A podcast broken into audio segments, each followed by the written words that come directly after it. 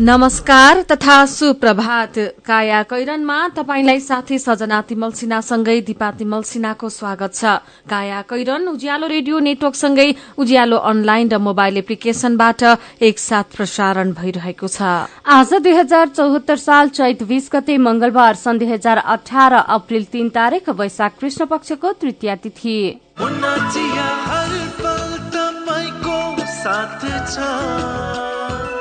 कैरनका साथमा मुना चिया हर उत्सव हर मौसममा मुना चिया काया कैरन शुरू गरौं मुख्य मुख्य खबरका शीर्षकहरूबाट।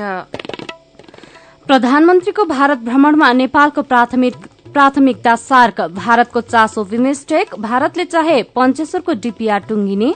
तीन विषयमा अड्कियो वाम एकता टुङ्गो लाग्न बाँकी विषयमा छलफल गर्न आज एकता संयोजन समितिको बैठक बस्दै। सम्पत्ति विवरण बुझाउन आलटाल गर्दै जनप्रतिनिधि बीस हजारले सम्पत्ति विवरण बुझाउन बाँकी। सिरियामा सरकारी सेना र विद्रोहीले रासायनिक हतियार प्रयोग गरेको पुष्टि तर कसैलाई कार्यवाही भएन। र डिपिएल क्रिकेटमा आज टीम चौराहा र महेन्द्रनगर युनाइटेड खेल्ने। एसई सकिएकै पहिलो दिन मात्र एक रुपियाँमै पहिलो सिम लिनुहोस् किनकि पहिलो सिममा तपाईँले पहिलो पटक नै धेरै अफरहरू पाउनुहुनेछ। रु पचास वा सोभन्दा बढीको रिचार्जमा पहिलो वर्षको लागि माई फाइभ सेवा निशुल्क। पहिलो तिस दिनका लागि माई फाइभ नम्बरहरूमा तिस दिनको लागि कल निशुल्क। पहिलो नब्बे दिनको लागि आइफ्लिक्समा राति एघारदेखि भोलि साँझ पाँच बजेसम्म हरेक दिन तिन घण्टा भिडियो स्ट्रिमिङ निशुल्क। अनि पहिलो वर्षको लागि रु पचास वा सोभन्दा बढीको हरेक रिचार्जमा चौबिस घण्टा मान्य हुने एक सय एमबी डेटा र एक सय एसएमएस निशुल्क। पहिलो सिम लिन आजै नजिकको एनसेल सेन्टरमा अभिभावकको सकल नागरिकता एसई दुई हजार चौहत्तरको प्रवेश पत्र र आफ्नो एक प्रति पासपोर्ट साइज फोटो लिएर जानुहोस्। आफ्नो पहिलो फोनमा पहिलो सिम आजै लिनुहोस्। थप जानकारीका लागि एक सात एक शून्य तिन डायल गर्नुहोस्।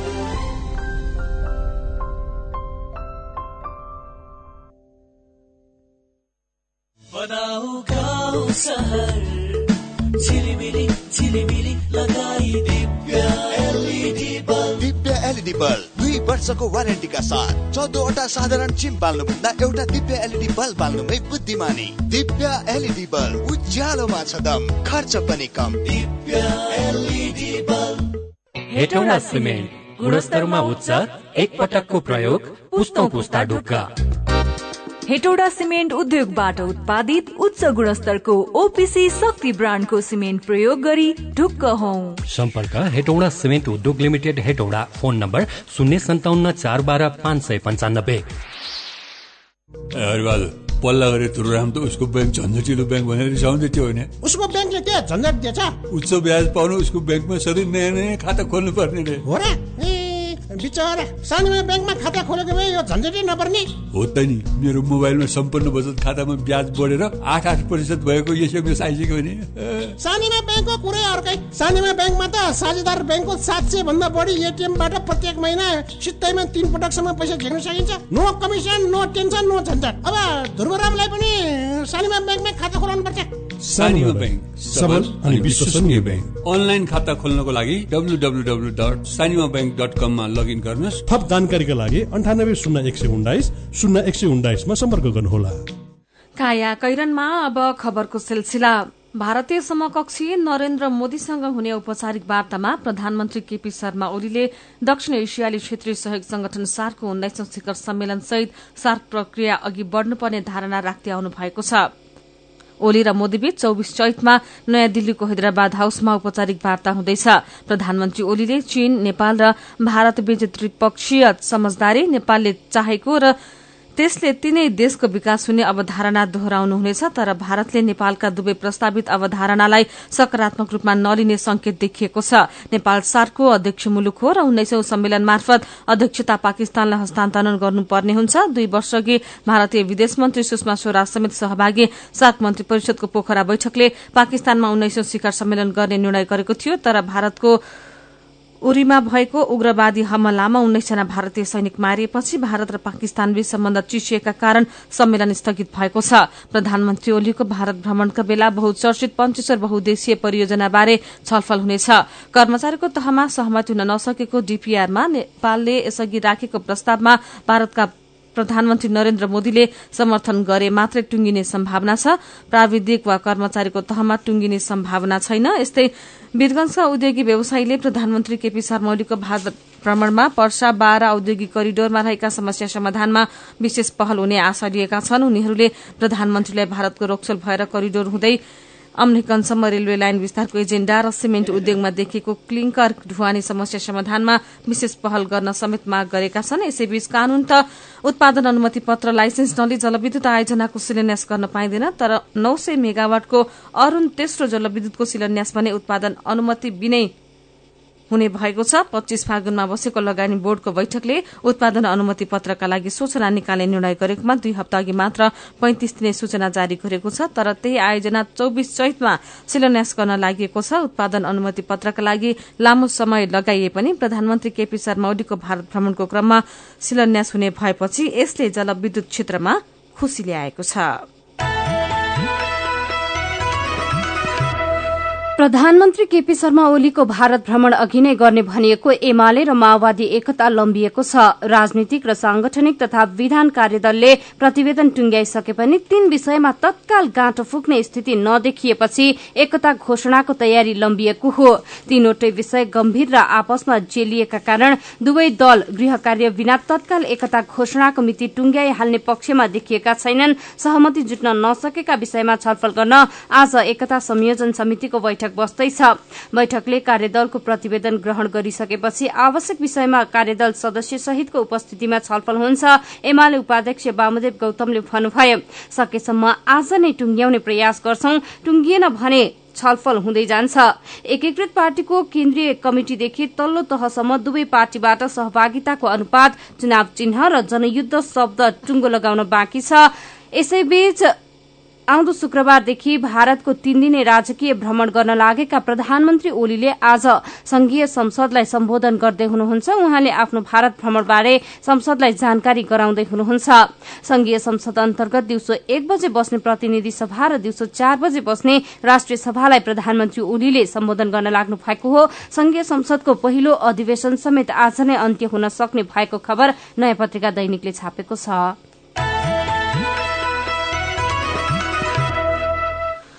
पहिलो चरणको स्थानीय तह निर्वाचन भएको झण्डै एक वर्ष हुन लाग्दा पनि झण्डै बीस हजार जनप्रतिनिधिले सम्पत्ति विवरण बुझाएका छैनन्। कानून अनुसार चुनाव सम्पन्न भएको दुई महिनाभित्र जनप्रतिनिधिले सम्बन्धित निकायमा आफ्नो सम्पत्ति विवरण बुझाउनुपर्छ। जनप्रतिनिधिले सम्पत्ति विवरण बुझाएको निकायले त्यसको जानकारी राष्ट्रिय सतर्कता केन्द्रलाई गराउनुपर्छ।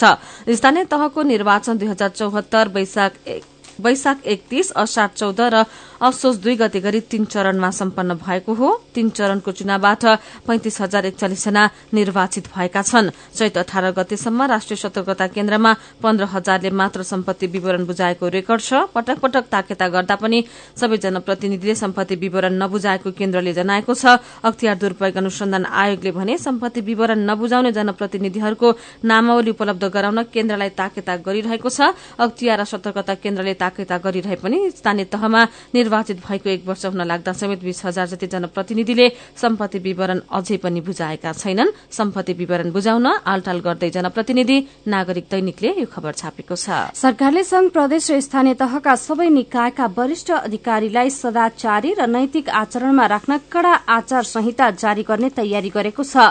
प्रधानमन्त्री तथा मन्त्री परिषद कार्यालयले केन्द्र तथा प्रदेश सरकारका मन्त्री सांसद न्यायाधीश संवैधानिक निकायका पदाधिकारी निजामती कर्मचारी प्राध्यापक शिक्षक तथा स्थानीय तहका जनप्रतिनिधि समेत लक्षित गरी सदाचार नीति मार्फत एकै पटक आचार संहिता जारी गर्ने तयारी गरेको हो। प्रधानमन्त्री तथा मन्त्री परिषद कार्यालयका सुशासन हेर्ने सहसचिव खगराज बरालले सदाचार नीति मार्फत राज्यका सबै पदाधिकारीका लागि एकै पटक नयाँ आचार संहिता जारी गर्ने गृह कार्य अघि बढ़ाइएको जानकारी दिनुभएको छ। सरकारले सदाचार नीति पारित गरेसँगै सबै वरिष्ठ अधिकारी आचार संहिताको आर्थिक अनुशासन इमान्दारिता र नैतिकतामा बाधिनु गर्नुपर्ने भएको छ। प्रधानमन्त्री ओलीले भ्रष्टाचारमा शून्य सहनशीलता घोषणा गरी देशमा आर्थिक समृद्धि गर्न राखेको मुख्य लक्ष्य पूरा गर्न भन्दै प्रधानमन्त्री कार्यालयले उच्च पदस्थ पदाधिकारीलाई नैतिकवान बनाउन आचार संहिता जारी गर्न लागेको खबर अन्नपूर्ण पोस्टले छापेको छ। यस्तै प्रदेश सरकारले कामकाज सहजीकरण गर्न तत्काल पठाइने नौवटा नमूना कानूनका मस्यौदा तयार भएका छन्। प्रदेशका अधिकारसँग सम्बन्धित मात्रै झण्डै बाइसवटा कानून आवश्यक परे पनि अत्यावश्यक ठानिएका जति भने बनाइहाल्न खोजिएको हो। मस्यौदाको अन्तिम दफावार छलफल महान्यायाधिवक्ता अग्नि खरेलको खरेल नेतृत्वको मस्यौदा सहजीकरण समितिले गरिरहेको छ। ती मस्यौदा कानून मन्त्रालयले प्रदेशलाई पठाउनेछ प्रदेश सरकारले तिनलाई आफ्नो स्वामित्वमा लिएर प्रदेशसभामा पेश गर्नेछन्। प्रदेशसभाले छलफल गरी पारित भएपछि त्यसले प्रादेशिक ऐनको स्वरूप ग्रहण गर्नेछ। कान्तिपुर दैनिकले खबर छापेको छ। काया कैरनमा रिपोर्टसँगै खबरको सिलसिला बाँकी नै छ। सुन्दै गर्नुहोला। काकी नमस्कार है नमस्कार। लौ हेर यो हरिलाई। अस्ति मात्रै यसको पसलमा आग लागि भयो। यसलाई भने केही चिन्तै छैन। के भएको यसलाई? मलाई केही भएको छैन काकी। काकीलाई थाहै रहन्छ। मैले त आफ्नो लघु व्यवसायको लघु बिमा कार्यक्रम मार्फत बिमा पो गरेको छु। नोक्सानी अनुसार बिमाको नियमभित्र रहेर क्षतिपूर्ति पाइहाल्छु नि। के को चिन्ता? लघु बिमा क्षतिपूर्ति के भन्छ यो? ल काकी सुन्नुहोस्। लघु बिमा भनेको मानिसहरूको दैनिक जीवन तथा जीविकोपार्जनको क्रममा आइपर्ने विभिन्न प्रकारका जोखिमहरूबाट हुने आर्थिक नोक्सानीमा क्षतिपूर्ति दिने कार्यक्रम हो। ए अनि कस्ता जोखिमहरूमा लघु बिमाले सहयोग गर्छ त? लघु बिमा गरेमा विभिन्न कारणले हुने दुर्घटना तथा रोगहरूको उपचार बापत हुने औषधि उपचार खर्च प्राकृतिक प्रकोप आगलागी तथा अन्य कारणले हुने व्यक्तिगत सम्पत्तिको नोक्सानी लघु व्यवसाय सञ्चालनको क्रममा हुने अनिश्चितता तथा नोक्सानी बाली तथा पशुधनमा हुने क्षति बापत क्षतिपूर्ति पाइन्छ। ए ए अनि यस्तो सुविधा कसरी लिन सकिने रहेछ त? कसले पाउने हुन्? फेरि बिमा गर्दा खर्च पनि त लाग्ला नि। लघु वित्त कार्यक्रममा सहभागी ग्राहकहरूले स्थानीय स्तरमा सञ्चालित लघु वित्त संस्थाहरू मार्फत लघु बिमाको सेवा लिन सक्छन्। यस बिमा कार्यक्रमको बिमा शुल्क न्यून हुने भएकोले थोरै खर्चमा भविष्यमा आउन सक्ने आर्थिक जोखिमको सजिलै व्यवस्थापन गर्न सकिन्छ काकी ओहो ल गजबकै कुरो रहेछ। अब हामी सबैजनाले लघु बिमा कार्यक्रममा सहभागी भई आफ्नो र परिवारको जीवन सुरक्षित पार्नुपर्छ। ए बाबु यो कुरो त सबै गाउँलेहरूलाई भन्दै है लघु बिमा गरौँ ढुक्क रहौँ। युके एड सक्षमको सहकार्यमा नेपाल विमक संघद्वारा जारी सन्देश।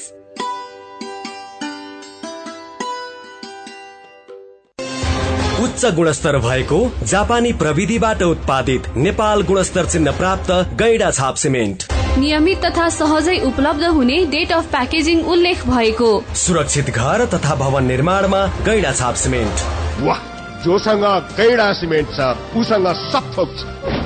उदयपुर सिमेन्टद्वारा उत्पादित गैडा सिमेन्ट इतिहास साक्षी छ। खत्तम पार्यो खत्तम खत्तम। के खत्तम भयो? सबैले पढे मेरो नाति चाहिँ दिनभरि मार्तोल रेन्चु पेन्चिस बोकेर हिँड्छ हेर्नुहोस्। सिप त सिक्यो नि त। तिम्रो नातिलाई सबैले प्लम्बर बाबु भन्छन्। यो वडामा धारा बाथरुम बनाउनु पर्यो भने ऊ एक नम्बरको छ। तर हातमा रेन्चु पेन्चिस मात्र भएर के अरू? प्रमाण पत्र छैन? अब त्यो पनि हुन्छ हजुरबा। हामी जस्तै विभिन्न सिप भएका तर प्रमाण पत्र नभएकाहरूले सिटिई भिटीको पाएको पर्ने सिप परीक्षण केन्द्रमा परीक्षा दिएर तह एकदेखि तह चारसम्मको मान्यता प्राप्त प्रमाण पत्र लिन पाइन्छ। ए हो र? त्यति मात्रै हो र हजुरबा। अब चाँडै नै तह पाँचदेखि तह आठसम्मको प्रमाण पत्र समेत प्राप्त गर्ने प्रणाली बन्दैछ। यसको अर्थ अब प्राविधिक तथा व्यावसायिक धारमा पनि बिए एमए र पिएचडी सम्मको योग्यता हासिल गर्न सकिनेछ। अनि मान्यता? संसारभरि पाइन्छ। मेरो नातिनीले पनि ब्युटी पार्लर सिकेर सिटिभिटीबाट प्रमाण पत्र लिएर आएकी छिन्। अनि कसले गर्दैछ यस्तो राम्रो काम? सिटिभिटी अन्तर्गत नेपाल व्यावसायिक योग्यता निर्धारण प्रणालीले Happy New Year, Happy New Year, Happy New Year. यामा सँगै मनाऊ Happy New Year. यात्रा सफल सुखद रहोस् यामा चाहन्छ सम्बन्ध प्रगाढ बनोस् यामा भन्दछ स्योर गर्छु क्यासब्याक पाइन्छ किन्ने सक्ने जे गरे नि उपहार भरमा छ नयाँ वर्ष दुई हजार पचहत्तरको आगमनसँगै तपाईँको जीवनलाई यमाहामय बनाउन। यमाहा तपाईँलाई आमन्त्रण गर्दछ ह्याप्पी न्यू इयर बिक्री समारोहमा। कार्यक्रम खरिद योजना नभएकाका लागि test ride and best ride selfie खिचाउन कन्टेस्ट खरिद योजना भएकाहरूका लागि छ स्क्रच बुक जसमा पाउनुहुनेछ रु पचास हजार सम्मको स्योर सर्ट क्यास डिस्काउन्ट अनि लक टेस्ट गरी हन्ड्रेड पर्सेन्ट सम्मको cashback after sale service gift पनि हुनेछ। साथमा तपाईँको परिवार तथा बच्चाहरूको लागि आकर्षक गिफ्ट ह्याम्पर जानकारीका लागि आजदेखि दुई हजार पचहत्तर वैशाख मसान्तसम्म तपाईँको नजिकको यमहा सोरुमहरूमा सम्पर्क गर्नुहोस्। प्लास्टिक जन्य वस्तु फोहोर टायर इत्यादि नजलाउने सम्बन्धी वातावरण विभागको अनुरोध। ग्रामीण तथा विशेष गरी शहरी क्षेत्रमा प्लास्टिक जन्य वस्तु फोहोर टायर इत्यादि बालेर आगो ताप्नुका साथै फोहोरहरू बाल्ने गरिन्छ। यस्ता वस्तुहरू बाल्दा निस्किने धुवामा डाइअक्सिन फ्युरान जस्ता हानिकारक ग्यास तथा धुवाका अति सूक्ष्म कणहरू हुने हुँदा यसले फोक्सोको क्यान्सर लगायत श्वास प्रश्वास सम्बन्धी गम्भीर रोगहरू लाग्न सक्छन्। तसर्थ आजैदेखि प्लास्टिक जन्य वस्तु फोहोर टायर इत्यादि बाल्ने कार्य बन्द गरी वातावरणमा हुने प्रदूषण तथा जनस्वास्थ्यमा पर्ने असर न्यूनीकरण गरौं। वातावरण संरक्षणमा योगदान पुर्याउ। नेपाल सरकार वन तथा वातावरण मन्त्रालय वातावरण विभाग।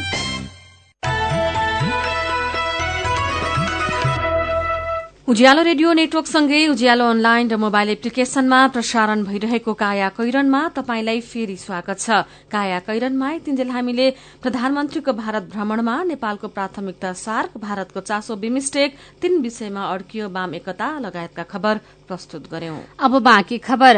सिन्डिकेट कायम राख्दै एकलौटी बस चलाउन पाउनुपर्ने माग राखी सेवा अवरूद्ध गर्ने यातायात समितिका बसको रूट पर्मिट बाटो इजाजत पत्र सरकारले खारेज गर्ने भएको छ। साबिकको यातायात व्यवस्था कार्यालय साना ठूला सवारी बागमतीले मयूर यातायात प्रणालीलाई काठमाडौँ बनेपाको रूट पर्मिट दिए। त्यो बसले सेवा शुरू गरेपछि नेपाल यातायात व्यवसाय राष्ट्रिय महासंघ सम्बद्ध तेह्रवटा समितिहरू आन्दोलनमा उत्रिएपछि सरकारले यस्तो निर्णय गरेको हो। मयूर यातायातलाई बनेपासम्म जान इजाजत दिइएको विरोधमा आइतबारदेखि महासंघ सम्बद्ध तेह्रवटा संघ समितिले काभ्रे र भक्तपुरका सबै ग्रामीण क्षेत्रमा सवारी साधन चलाउन छाडेका छन्। यसरी सिन्डिकेटका पक्षमा बन्द गरिएका गाड़ीको लगत संकलन गर्न यातायात व्यवस्था कार्यालय प्रहरी तथा ट्राफिक प्रहरीलाई निर्देशन दिइसकिएको भौतिक पूर्वाधार तथा यातायात मन्त्रालयले जनाएको छ। यसका लागि गृह मन्त्रालयसँग पनि समन्वय गरिएको जनाइएको छ। महासंघले यातायात व्यवस्था विभागलाई मयूर यातायातको रूट पर्मिट खारेज गर्न आग्रह गरेको थियो तर त्यसलाई विभागले अस्वीकार गरेको महानिर्देशक रूपनारायण भट्टराईले जानकारी दिनुभयो। हामीले नियम अनुसार प्रक्रिया पुर्याएर व्यवसाय गर्न पाउने सबैलाई सेवाको अनुभूति दिनुपर्छ। अनुमति दिनुपर्छ। उहाँले भन्नुभयो कसैको आग्रहमा नदिनु भनेको सिन्डिकेटको पक्षमा सहमत हुनु हो हामी त्यसो गर्न सक्दैनौ। सर्वोच्च अदालतको निर्देशन र सरकारको प्रष्ट नीति अनुसार आलो पालो चक्रिय प्रणाली र सिन्डिकेटको अन्त्य गर्न प्रतिबद्ध रहेको उहाँको भनाइ छ। मयूर यातायात रोक्ने समितिको रूट पर्मिट खारेज गरिने शीर्षकमा कारोबार दैनिकले खबर छापेको छ। स्थानीय तहको न्यायिक समितिका संयोजक र सदस्य कानून र कार्यविधिका विषयमा पूर्ण जानकार छैनन्। विवादको सुनवाई गर्ने र न्याय दिने काम सहज पनि छैन। तालिमसँगै क्षमता विकासमा सहयोग नपाएसम्म न्याय सम्पादन जस्तो संवेदनशील काम गर्न मुस्किल पर्छ। अहिले न्याय सम्पादनका लागि उनीहरूलाई सहजीकरणको आवश्यकता छ। मदन पौड्यालको रिपोर्ट। हिजो एउटा बराबरीको झगडा परेर आएको थियो। अब श्रीमानले पनि त्यस्तै अब अन्य परे जस्तै बोल्छ। श्रीमतीले अन्य परे जस्तै बोल्छ। तर हामीले चाहिँ अलिकति चाहिँ गाह्रै छ। रसुवाको गोसाईकुण्ड गाउँपालिकाकी उपाध्यक्ष कारग्याल्मो श्रेष्ठ। न्यायिक समितिले आफ्नै स्थानीय तहभित्रबाट आउने विवादको समाधान गर्नुपर्ने हुन्छ। न्यायिक समितिको संयोजकको रूपमा न्याय सम्पादनको काम पनि शुरू भएको छ। तर उजुरीको दर्ता सुनवाई गर्ने इजलास र निर्णय गर्दा अपनाउनु पर्ने प्रक्रियाबारे थाहा नहुँदा काम गर्न अलमल भइरहेको छ। पाँच थरको हिलिहाङ गाउँपालिकाकी उपाध्यक्ष सुमित्रा उप्रेती सिढाई। कामलाई अगाडि बढाउन यसो कसैबाट कामको सेयरहरू केही अनुभवहरू भए अझै सजिलो हुन्थ्यो कतिपयले अझै पनि कहाँबाट काम सुरु गरी न्यायिक निरूपणको किनारा लगाउनु पर्ने हो भेउ पाएका छैनन्। काम थालिसकेका न्यायिक समितिलाई न्यायका मूल्य मान्यता सिद्धान्त र न्याय सम्पादनमा अपनाउनु पर्ने प्रक्रियाका विषयमा पूर्ण जानकारी छैन।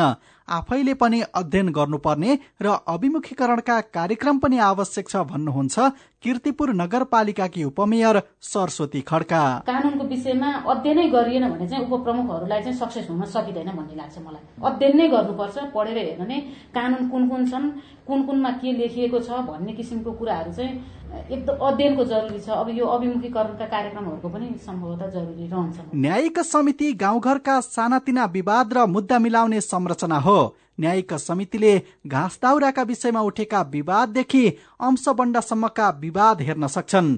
हत्या गाली बेइजेती जस्ता सार्वजनिक अपराधको मुद्दामा भने स्थानीय तह आफैले फैसला गर्न सक्दैनन्। कानूनी ज्ञानसँगै जनशक्ति र पूर्वाधारको व्यवस्थापन हुन नसक्दा न्याय सम्पादन सहज हुन सकेको छैन। विवाद निरूपण गर्दा विवादको उजुरी दर्ता त्यसको जाँचबुझ म्याद तामेली सुनुवाई मिलापत्र निर्णय र निरूपण निर्णयको कार्यान्वयन जस्ता प्रक्रियालाई अवलम्बन गर्नुपर्ने हुन्छ। न्याय सम्पादन सहज बनाउन कसरी अभिमुखीकरण हुँदैछ त? संघीय मामिला तथा सामान्य प्रशासन मन्त्रालयको कानून तथा फैसला कार्यान्वयन शाखाका उपसचिव नवीन कुमार जोशी। कतिपय ठाउँमा समस्या हुन्छ दर्ता मुद्दा दर्ता गर्न मिल्ने नमिल्ने भन्ने खालका समस्यामा फोनहरू पनि आउँछ। मलाई पनि त्यस्ता फोनहरू आइरहन्छन् अनि दर्ता गर्न मिल्ने नमिल्ने इस्यु सुनेर त्यसरी वान टू वान केसमा पनि कतिपयमा सहयोग गरिएको छ कतिपय नीतिगत रूपमा पनि सहयोग गरिएको छ। ओभरअल एउटा इन्स्टिट्युसनल रूपमा चाहिँ तालिमकै प्याकेज मन्त्रालयले बनाएको छ। एक डेढ महिनाभित्र कम्तीमा एक एउटा तालिम चाहिँ सात सय त्रिपन्नवटै स्थानीय तहको न्यायिक समितिलाई पुग्छ भन्ने अपेक्षा छ। सानातिना विवादमा आफ्नै गाउँ नगरबाट सरल र सुलभ तरिकाले न्याय सम्पादन गर्न र न्यायमा सहज पहुँच पुर्याउन न्यायिक समितिलाई तालिम तथा सहजीकरणबाट दक्ष बनाउन जरुरी छ। अनि मात्र नागरिकले गाउँघरमै सहज तरिकाले न्यायको अनुभूति गर्न सक्नेछन्। मेरो पनि भन्नु छ। सिन्डिकेट विरूद्धको एक्सन हेर्न धेरै समय कुर्नु नपर्ने गृहमन्त्री रामबहादुर थापा बादलको भनाइप्रति शंका व्यक्त गर्दै सत्यजित महासमर मुरे पाण्डे उज्यालोको फेसबुक पेजमा लेख्नुहुन्छ सही कुरा। नागरिक साथमा छन् तर आफ्नाहरूलाई मात्र रूट पर्मिट दिएर बर्बाद पार्ने पो हुन् कि? अन्तर्राष्ट्रिय क्रिकेट रंगशाला बनाउन जग्गा हेर्नका लागि धुर्मु सुन्तलीको टोली भैरवा गएको विषयमा कपिल गेवाली उज्यालोको फेसबुक पेजमा लेख्नुहुन्छ एउटा रंगशाला बनाउनका लागि त सरकारले धुर्मु सुन्तलीको मुख ताक्छ भने देश बनाउलान् भनेर कसरी पत्याउने पोखराको मणिपाल अस्पतालमा भएको झडपको विषयको समाचार उज्यालो अनलाइनमा पढेर किर्तेजी ट्वीट गर्नुहुन्छ। मणिपाल अस्पतालमा जहिल्यै तनावको खबर आउँछ। अस्पताल जस्तो ठाउँमा जो कोहीको आशा अडिएको हुन्छ चाँडो विवाद मिलाउनु पर्यो। नत्र अस्पताल नै सैयामा नपुग्ला भन्न सकिन्न। रविनजङ छत्रीको ट्वीट छ नेपालमा केही असहमति तथा माग पूरा नभए जहिले तालाबन्दी आन्दोलन तोडफोड बम विस्फोट तथा नेपाल बन्दको बाटो नै रोज्छन्। आखिर कहिलेसम्म? यस्तो प्रवृत्तिको अन्त्य गरौं है। यस्तो स्थितिले देशको विकास हुन्छ र समस्याको समाधानतर्फ सरकारको ध्यान जाओस्। विचारका लागि तपाईँलाई धन्यवाद। मेरो पनि भन्नु छ। मेरो पनि भन्नु छ प्रस्तुत गर्दै हुनुहुन्थ्यो साथीहरू ऋतु थेवे र सञ्जिता देवकोटा। तपाईँ अहिले सुन्दै हुनुहुन्छ काया कैरन। हामीसँग खबरको सिलसिलासँगै कार्टुन पनि बाँकी नै छ सुन्दै गर्नुहोला। मेरा छोराछोरीको सपना अन्तर्राष्ट्रिय स्तरको उच्च शिक्षा। म पनि यस्तै चाहन्छु। मलाई विश्वास छ हाम्रो सपना र चाहनालाई पूरा गर्छ। नेपाल जापान सेवा सेन्टरले। हजुर उच्च शिक्षाको लागि जापानको जुनसुकै सिटीमा अध्ययन गर्न र जापानिज भाषा सिक्नको लागि हामी तपाईँको साथमा छौ। सम्पर्क नेपाल जापान सेवा centre Nagpokhari Kathmandu phone number चौवालिस अठाइस दुई सय बयालिस चौवालिस अठाइस दुई सय बयालिस। Once, you will certainly be benefited.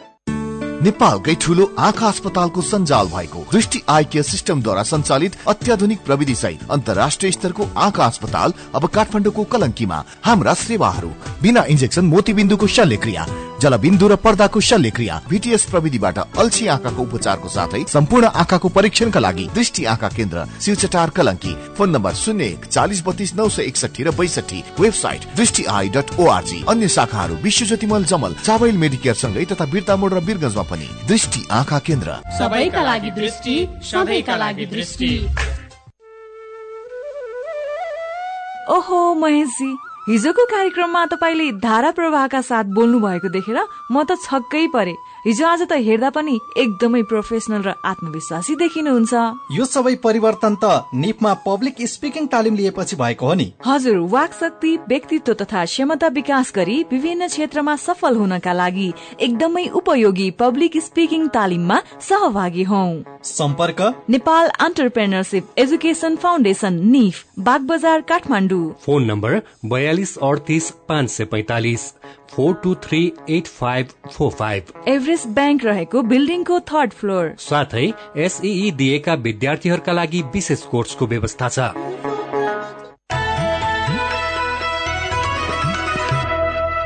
सीधा कुरा प्रश्न विचार काठमाडौँमा नब्बे mega hertz Ujyaalo radio network मार्फत देशभरिका विभिन्न एफएम स्टेशन तथा उज्यालो अनलाइन र मोबाइल एप्लिकेशनमा प्रसारण भइरहेको काया कैरनमा तपाईंलाई फेरि स्वागत छ। अब विदेशको खबर। सिरियामा चलिरहेको द्वन्दमा सरकारी सेना तथा विद्रोहीले रासायनिक एवं घातक हतियार प्रयोग गरेको पुष्टि भएको छ। यद्यपि रासायनिक पदार्थ प्रयोग भए पनि अहिलेसम्म कसैलाई पनि कार्यवाही गरिएको छैन। विद्रोहीले केही स्थानमा सरकारी सेनामाथिको हमलामा यस किसिमका हतियार प्रयोग गरेको मानव अधिकार कर्मीले बताएका छन्। मानव अधिकार तथा राष्ट्रसंघले सिरियाका सरकारी सैनिक तथा विद्रोही पक्षसँग सर्वसाधारणको स्वास्थ्यमै असर पुग्ने किसिमको रासायनिक हतियार प्रयोग नगर्न आग्रह गरिरहेका छन् तर विद्रोही र सरकारी सेनाले द्विपक्षीय भिडन्तमा रासायनिक हतियार नै प्रयोग गरिरहेका छन्। राष्ट्रसंघले समस्या समाधानका लागि छानबिन समिति गठन गरेको छ। राष्ट्रसंघले रासायनिक हतियार प्रयोग भए नभएको बारे प्रमाण जुटाउन छानबिन समिति गठन गरेको बताएको छ। यसै गरी रासायनिक हतियारको उत्पादन र प्रयोगमाथि प्रतिबन्ध लगाउन ऐन बनाउनुपर्ने मानव अधिकारवादीले प्रस्ताव गरेका छन्। सन् दुई हजार चौधदेखि शुरू भएको आन्तरिक युद्धका क्रममा अहिलेसम्म सत्तरी भन्दा बढ़ी रासायनिक आक्रमण भएका छन्। अब खेल खबर काठमाडौँ गोल्डेन्स लगातार दोस्रो जितपछि धनगढ़ी प्रिमियर लिग डीपीएल क्रिकेटको प्ले अफतर्फ अग्रसर भएको छ। काठमाडौँले हिजो रूपन्देही च्यालेन्जर्समाथि त्रिसठी रनको विजय पायो। त्यही लगातार दोस्रो हारपछि रूपन्देहीमाथि भने चर्को दबाव थपिँदै गएको छ। टस जितेको काठमाडौँले चार विकेट गुमाई एक सय छयासी रन बनायो। डीपीएलको दोस्रो संस्करणमा आइपुग्दासम्म यो उच्च स्कोर पनि हो। प्रतियोगितामा आज टीम चौराहा र महेन्द्रनगर युनाइटेड खेल्दैछन्। चेर प्रतिद्वन्दी मनाङ मर्स्याङदी फुटबल क्लबलाई दुई एकले पराजित गर्दै थ्री स्टार क्लबले तेस्रो मदन भण्डारी गोल्ड कप फुटबलको उपाधि हात पारेको छ। बुटोलको रामनगरमा रहेको मानव ज्ञान माविको मैदानमा हिजो भएको खेलमा मनाङले जित निकालेको हो। काया कैरनमा अब केही खबर संक्षेपमा चितवनमा रहेको ओएसएस मेडिकल कलेज तथा टिचिङ अस्पतालले मापदण्ड नै नपुर्याई स्नातक तहको नर्सिङ कक्षा सञ्चालन गरेको पाइएको छ। कलेजले पाँच वर्षदेखि अवैध ढंगले अध्यापन गराएको खुलेपछि विद्यार्थीको भविष्य अन्यलमा परेको छ। अवैध कलेजमा पाँच वर्षदेखि नर्सिङ पढ़ाई शीर्षकमा अन्नपूर्ण पोस्तैनिकले खबर छापेको छ। भर्खरै प्रसारित समाचारमा बुटुलको रामनगरमा मानव ज्ञान माविको मैदानमा भएको खेलमा थ्री स्टारले जित निकालेको हो हुनुपर्नेमा अन्यथा भएकोले सच्याएका छौं। नेपाल आयल निगमले केही पेट्रोलियम पदार्थको मूल्य बढ़ाएको छ। निगमका प्रवक्ता वीरेन्द्र गोइतका अनुसार हिजोदेखि लागू हुने गरी पेट्रोल डिजल र मट्टीतेलमा प्रति लिटर दुई दुई रूपियाँका दरले मूल्य वृद्धि गरिएको छ। अब पेट्रोलको मूल्य प्रति लिटर एक सय पाँच डिजल र मट्टीतेलको प्रति मूल्य प्रति लिटर पचासी रूपियाँ कायम भएको छ। सरकारी प्रतिबन्धको व्यवस्था गरे बडै या ताल गाउँपालिका तीनमा रहेको वन झुण्डी सामुदायिक वनमा व्यापक वन फडानी भएको छ। इलाका सेक्टर वन कार्यालय मैनापोखरी अन्तर्गत पर्ने मनझुण्डी सामुदायिक मानझुण्डी सामुदायिक वनमा तस्कर र सामुदायिक वनका पदाधिकारीको मिलेमतोमा फडानी भएको हो। यो बर्दियाको खबर। पदाधिकारी र तस्कर मिलेर वन फडानी शीर्षकमा नागरिक दैनिकमा छापिएको छ। नेपाल खाद्य संस्थानले यस वर्ष धान खरिदका लागि लिएको लक्ष्यको छप्पन्न प्रतिशत खरिद गरिसकेको जनाएको छ। संस्थानका अनुसार माघसम्म दुई लाख छयत्तर हजार क्विन्टल धान खरिद गरिसक्ने योजना बनाएको भए पनि दुई लाख सोह्र हजार क्विन्टल खरिद गर्ने भएको छ। र सहकारी संस्थाको ब्याज दरलाई व्यवस्थित गर्न सरकारले सन्दर्भ ब्याज दर तोक्ने भएको छ। काया कैरनमा अब पालो खानको। दुःख बाँडे आधा हुन्छ सुख बाँडे दोबर उज्यालो रेडियो नेटवर्कबाट प्रसारण भइरहेको काया कैरन सक्नु अघि मुख्य मुख्य खबर फेरि एकपटक। प्रधानमन्त्रीको भारत भ्रमणमा नेपालको प्राथमिकता सार्क। भारतको चासो बिमेस्टेक भारतले चाहे पञ्चेश्वरको डिपिआर टुङ्गिने। तीन विषयमा अड्कियो वाम एकता। टुङ्गो लाग्न बाँकी विषयमा छलफल गर्न आज एकता संयोजन समितिको बैठक बस्दै। सम्पत्ति विवरण बुझाउन आलटाल गर्दै जनप्रतिनिधि। बीस हजारले सम्पत्ति विवरण बुझाउन बाँकी। सिरियामा सरकारी सेना र विद्रोहीले रासायनिक हतियार प्रयोग गरेको पुष्टि तर कसैलाई कार्यवाही भएन। र डिपिएल क्रिकेटमा आज टीम चौराहा र महेन्द्रनगर युनाइटेड खेल्ने। अब कार्टुन आज हामीले कारोबार दैनिकमा खरबार शीर्षकमा रवि मिश्रले बनाउनु भएको कार्टुन लिएका छौं। आजको कार्टुनले कामभन्दा कुरा धेरै गर्ने प्रवृत्तिलाई व्यङ्ग्य गर्न खोजेको छ। कार्टुनमा सरकार लेखिएको टेबुलमा प्रधानमन्त्री केपी ओली जस्ता देखिने व्यक्ति टसमस नगरिकन बसेका छन्। ओलीको कक्षमा एकजना पत्रकार पनि पुगेका छन्। पत्रकारले काम नगरी किन यसरी बसेको भन्ने आशयको प्रश्न गरेको जस्तो देखिन्छ अनि जवाफमा प्रधानमन्त्री ओली जस्ता देखिने व्यक्ति भन्दैछन्। काम गर्नको लागि त चल्न पर्यो चटपट्याउनु पर्यो तर जनताले चाहेका छन् थिर सरकार। समस्या यही बोके आजको काया कैरन सकिएको छ। काया कैरन सुन्नु भएकोमा तपाईँलाई धन्यवाद। उज्यालो रेडियो नेटवर्कमा केही बेरपछि प्रसारण हुन्छ। बिहानी रेडियो पत्रिका उज्यालो फल्चा। काया कैरनबाट प्राविधिक साथी मनोज विष्टसँगै सजना र दिपा विदा हुन्छौ। उज्यालोको मोबाइल एप्लिकेशन र उज्यालो अनलाइन डट कममा ताजा खबर पढ्दै र सुन्दै गर्नुहोला। नमस्कार